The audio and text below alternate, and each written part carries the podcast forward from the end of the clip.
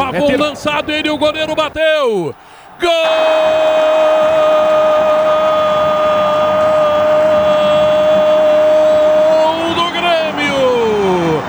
apenas seis minutos de partida. O Grêmio está fazendo 1 a 0. Um grande lançamento para o argentino que entrou completamente livre para chutar e fazer 1 a 0 para o Grêmio, Rodrigo. Um foguete a queima-roupa do Pavon.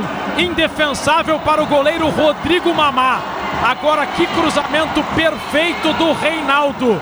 Por cima da defesa, o Pavon com frieza sozinho dominou, fuzilou o Rodrigo a defesa do Guarani falhou na linha de impedimento e o Pavon aproveitou. Grêmio 1 a 0 Guerrinha. É, o, o gol pode ser creditado ele 75% para o Reinaldo. O Reinaldo parecia o Gerson, né, no lançamento de nem sei quantos metros.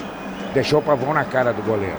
Ele só teve o trabalho de bater bem na bola, tirar do goleiro e botar o Grêmio na frente, Bertoncello. Pavon tem dois gols e duas assistências em três partidas pelo Grêmio. O tricolor, segundo colocado, 23 pontos, pega na próxima fase nesse momento o Caxias. O Guarani, quarto colocado, vai enfrentar o São José.